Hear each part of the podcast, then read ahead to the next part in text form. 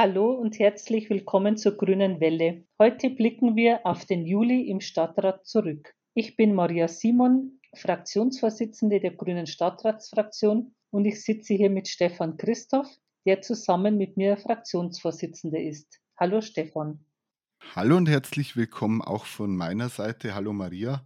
Wir sprechen heute über den Aktionsplan Energie und Klima, über legale Graffiti in Regensburg, über die dringend notwendige Entzerrung des Nachtlebens, den Stadtentwicklungsplan 2040 und außerdem über unsere Erfolge für Solarenergie in der Evangelischen Wohltätigkeitsstiftung, über die Ausstellung Umwelt im Rubinerhaus und über Kultur auf der ehemaligen Prinz-Leopold-Kaserne. Und los geht's!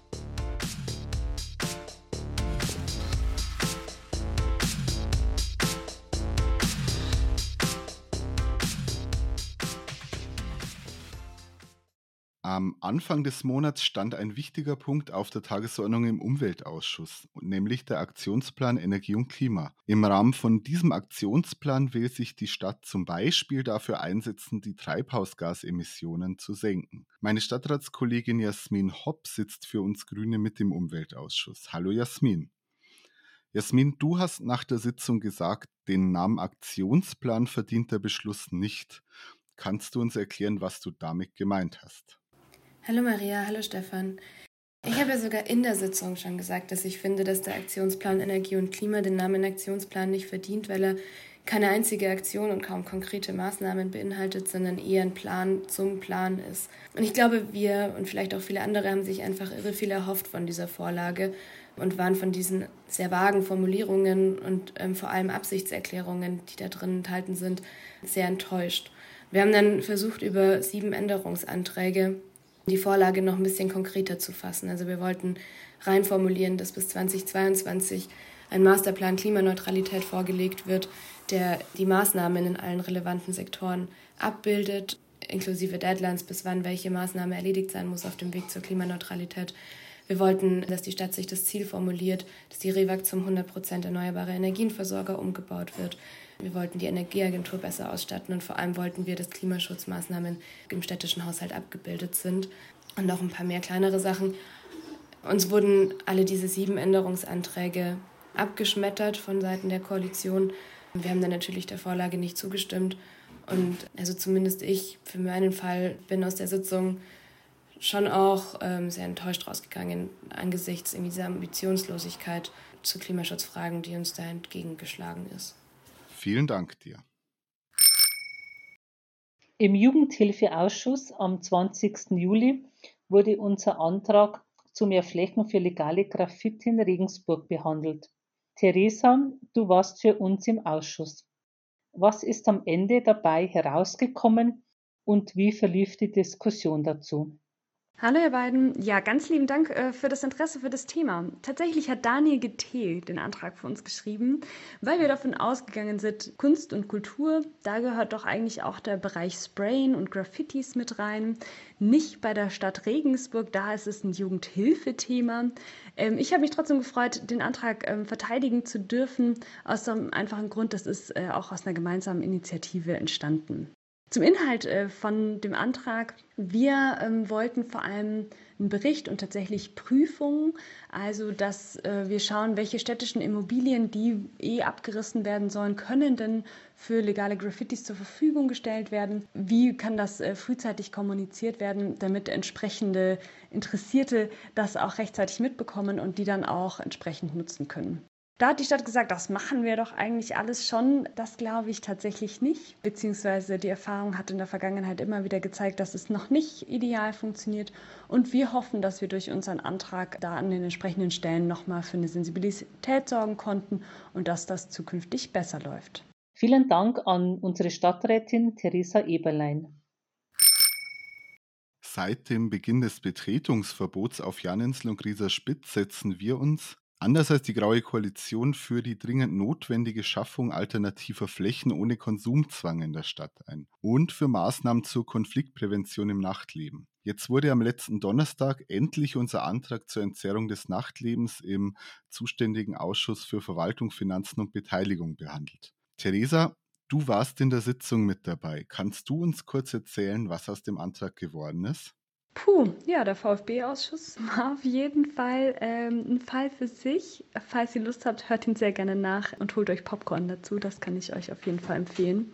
Stefan hat die vier Punkte des Antrags gerade schon ganz kurz angesprochen. Unser Antrag wurde in jedem einzelnen Punkt einzeln abgelehnt. Das heißt, dass sich die Koalition gegen eine Aufhebung des Betretungsverbots ausgesprochen. Sie hat sich gegen präventive Konfliktmanagementmaßnahmen ausgesprochen und sie hat sich dagegen aus, äh, ausgesprochen, die Jugendbefragung, ähm, die Ergebnisse davon umzusetzen. Und sie hat sich tatsächlich auch dagegen ausgesprochen, sich mit dem Stadtjugendring bzw. dem Jugendbeirat an einen Tisch zu setzen und mit der Jugend anstatt über die Jugend zu sprechen obwohl das die Oberbürgermeisterin nach eigenem Bericht wohl zeitnah, ich glaube sogar vor der Sommerpause noch macht. Abschließend möchte ich noch mal ein fettes Dankeschön an die Initiatoren der Petition gegen das Musik- und Betretungsverbot loswerden, denn ich glaube, nur durch diesen öffentlichen, anhaltenden Druck sind wir aktuell in dieser Lage, dass das Betretungsverbot vor dem Aussteht und das nicht weitergehen wird. Danke für deinen Bericht, Theresa. Vor einer Woche haben wir im Rahmen unserer Fraktionsklausur den Regensburg-Plan 2040 diskutiert. Der Regensburg-Plan 2040 ist ein Masterplan, der aufzeigen soll, wie sich die Stadt Regensburg bis 2040 weiterentwickeln soll. Im Plan stehen mittel- und langfristige Ziele. Ende letzten Jahres gab es einen ersten Entwurf aus der Stadtverwaltung. Dieser Entwurf wurde im Stadtrat als auch online von Bürgerinnen und Bürgern diskutiert und kommentiert. Jetzt gibt es einen überarbeiteten Entwurf und diesen haben wir eben bei unserer Fraktionsklausur gemeinsam besprochen. Stefan, äh, wie findest du den Regensburg-Plan? Was ist gut gelungen und was könnte noch verbessert werden? Ja, Maria, gut finde ich, dass einige unserer grünen Ideen in dem überarbeiteten Entwurf des Regensburg-Plans vorkommen. Da denke ich zum Beispiel an die Zero-Waste-Strategie oder an unsere Forderung nach einem kommunalen Open-Data-System oder einer Plattform dafür. Trotzdem gibt es noch einiges zu verbessern. Beim Thema Klimaschutz ist alles noch ziemlich unkonkret. Und wir wünschen uns gerade auch im Bereich Digitalisierung mehr Mut, was zum Beispiel die digitale Erreichbarkeit oder Terminvereinbarung bei der Stadtverwaltung angeht. Da muss, glaube ich, in Regensburg schon noch mehr passieren. Sehr vage gehalten sind auch die Themenbereiche Gesundheit oder Soziales. Die Gesundheitsversorgung in den Stadtteilen wird gar nicht erwähnt. Im Bereich Kultur finden wir viele Projekte, die drinstehen, ganz gut. Aber ich glaube auch, dass da an einigen Stellen noch mehr konkrete Ideen her müssen. Zum Beispiel für das Historische Museum, eine Aufarbeitung der jüdischen Geschichte in Regensburg oder ein städtisches NS-Doku-Zentrum, wie wir Grüne das auch fordern. Über andere Ideen, wie äh, zum Beispiel einen großen Konzertsaal, der im Moment auch in dem Plan steht, sollten wir uns, glaube ich, nochmal genauer unterhalten, gerade auch vor dem Hintergrund der aktuellen Haushaltslage. Also wir werden noch viele Anregungen in den Plan einbringen und hoffen, dass die natürlich bei der Überarbeitung dann auch Platz finden. Wie geht es nun mit dem Regensburg-Plan 2040 weiter? Vom 28. Juli bis zum 31. Juli werden in verschiedenen Stadtteilen in Regensburg Bürgerinnen und Bürger die Gelegenheit haben, ihre Ideen für die Stadt von morgen einzubringen. Der Plan soll dann gegen Ende 2021 im Stadtrat beschlossen werden. Und wer sich noch genauer informieren will und wer mehr wissen will, findet auf der Seite regensburg-gemeinsam-weiterdenken.de mehr Informationen dazu. Zu einem anderen Thema. In der letzten Sitzung des Ausschusses für die Evangelische Wohltätigkeitsstiftung haben wir einen Antrag eingereicht. Darin wollten wir Solarenergie auch auf den Liegenschaften der Stiftung voranbringen. Wiebke Richter sitzt für uns im Stiftungsausschuss. Hallo Wiebke. Am Ende wurde unser Antrag auf deinen Vorschlag hin etwas abgewandelt und wir haben damit aber einen richtigen Schritt in die richtige Richtung gemacht. Kannst du uns vielleicht kurz erklären, wie es dazu kam und was am Ende aus dem Antrag geworden ist? Ja, unser Antrag bestand ja zunächst aus mehreren Punkten. Einmal die Prüfung sämtlicher Liegenschaften der EWR auf Eignung für Photovoltaikanlagen und auch die Verpflichtung, auf allen neuen Gebäuden und Flächen möglichst PV-Anlagen zu installieren oder auch diese Dachflächen für die e-, Energienutzung an andere zu vermieten. Die EWR besitzt in und um Regensburg ja nicht gerade wenige Liegenschaften. Da sehe ich eine große Verantwortung und auch eine Möglichkeit für die EWR, mit gutem Beispiel voranzugehen. In Gesprächen, die ich zuvor dann mit einzelnen Ausschussmitgliedern geführt habe, erfuhr ich aber, dass zwar grundsätzlich eine recht große Offenheit besteht, mein Antrag aber an formalen Vorgaben scheitern könnte. Und zwar dürfen aus rechtlichen Gründen einer Stiftung keine konkreten Handlungsvorgaben gemacht werden, wie jetzt hier zum Beispiel unbedingt PV-Anlagen zu nutzen und nicht zum Beispiel andere Maßnahmen wie Hackschnitzerheizung etc., was die EWR ja auch bereits in ihrem Programm teilweise hat. Der Punkt Photovoltaik ist uns aber natürlich besonders wichtig, weil damit nicht nur die eigenen Gebäude, sondern insgesamt zur Klimaneutralität beigetragen werden kann. Deshalb habe ich dann in der Sitzung angeboten, unseren Antrag in einen reinen Prüfauftrag umzuwandeln. Die konkreten Handlungsvorgaben wurden rausgenommen und die Stiftung hat sich dann tatsächlich mit einstimmigem Beschluss dazu verpflichtet, alle bestehenden und zukünftigen Liegenschaften, Gebäude, Überdachungen etc. auf die Eignung für Photovoltaik zu prüfen und diese Ergebnisse dem Ausschuss vorzulegen. Und wenn wir jetzt weiter dranbleiben, damit möglichst viel davon noch umgesetzt wird, ist das ein wirklich guter Erfolg, über den ich mich sehr freue. Vielen Dank für deinen Bericht. Das klingt doch nach einem guten Erfolg für die Solarenergie in Regensburg. Vor ein paar Tagen waren wir mit der Fraktion und einem Vertreter aus dem Grünen Stadtvorstand im Rubina, dem Haus für Umwelt- und Energiebildung im Nibelungenquartier. Rubina ist ein Leuchtturmprojekt für Regensburg. Wir haben uns als grüne Stadtratsfraktion damals sehr dafür eingesetzt, dass das Rubina gebaut wird. Mehrmals war es gefährdet, dass es dem Rotstift im Haushalt zum Opfer fällt. Doch wir haben erfolgreich dafür gekämpft. Rubina beherbergt neben der Ausstellung Umwelt auch noch die Energieagentur, das Schülerforschungszentrum des MINT Labs Regensburg e.V. sowie einen Kindergarten, in dem die Kinder von klein auf für naturwissenschaftliche Themen begeistert werden sollen. Auch das Gebäude selbst spricht für sich und ist bereits Teil des Konzepts. In der Ausstellung Umwelt geht es darum, die Zusammenhänge zwischen Energie und Klima zu entdecken.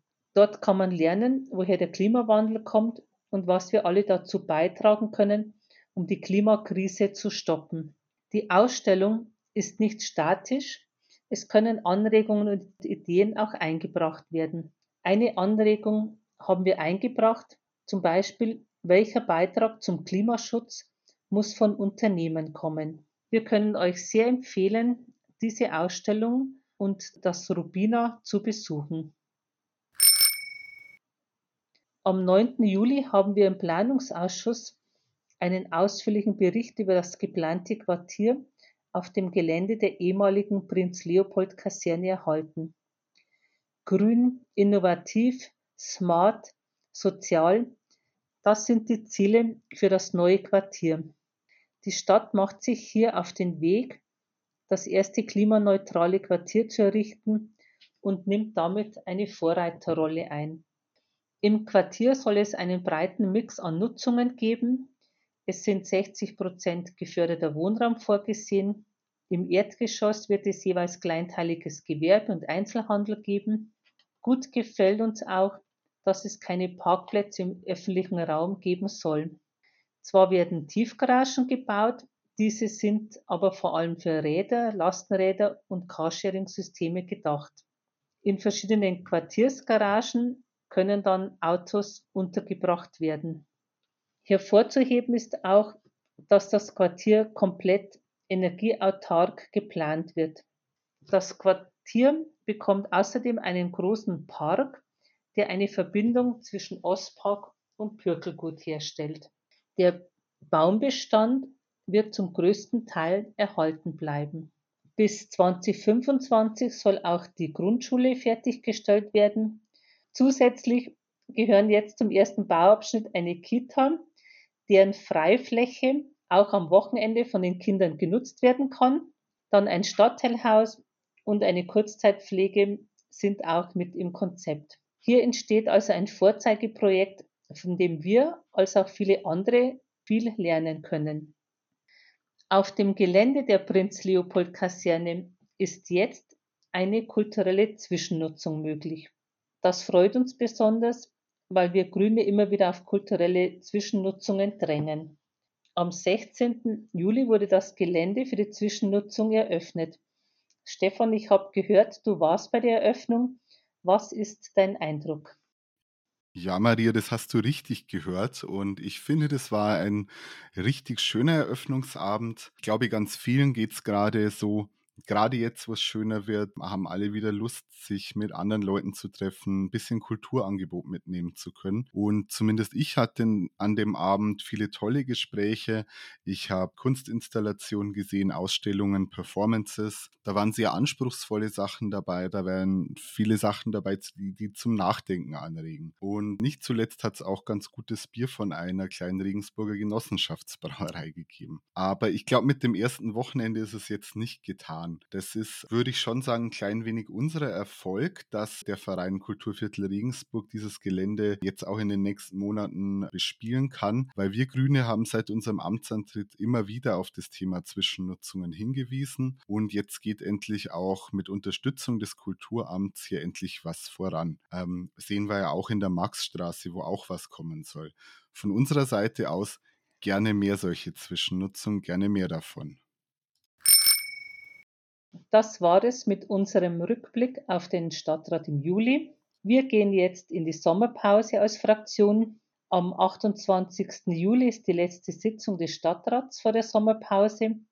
Im August gibt es dann einen Ferienausschuss. Dort werden dringende Dinge besprochen, die nicht über die Sommerpause warten können. Ich wünsche euch jetzt schon mal schöne Ferien, ihr holt euch gut und wir hören uns dann wieder im September.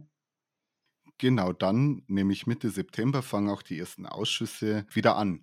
Deswegen wird es jetzt in der Ferienzeit erstmal keinen Stadtratsrückblick geben, sondern zwei Themenpodcasts. Einmal zur Entwicklung der Altstadt und der Stadtteile. Und ihr bekommt natürlich damit trotzdem alle zwei Wochen unverändert einen Montagspodcast von uns. Eben diese beiden Themen. Euch erstmal eine schöne Zeit. Die nächste Podcast-Folge gibt es dann am 9. August. Ciao und bis zum nächsten Mal. Ciao.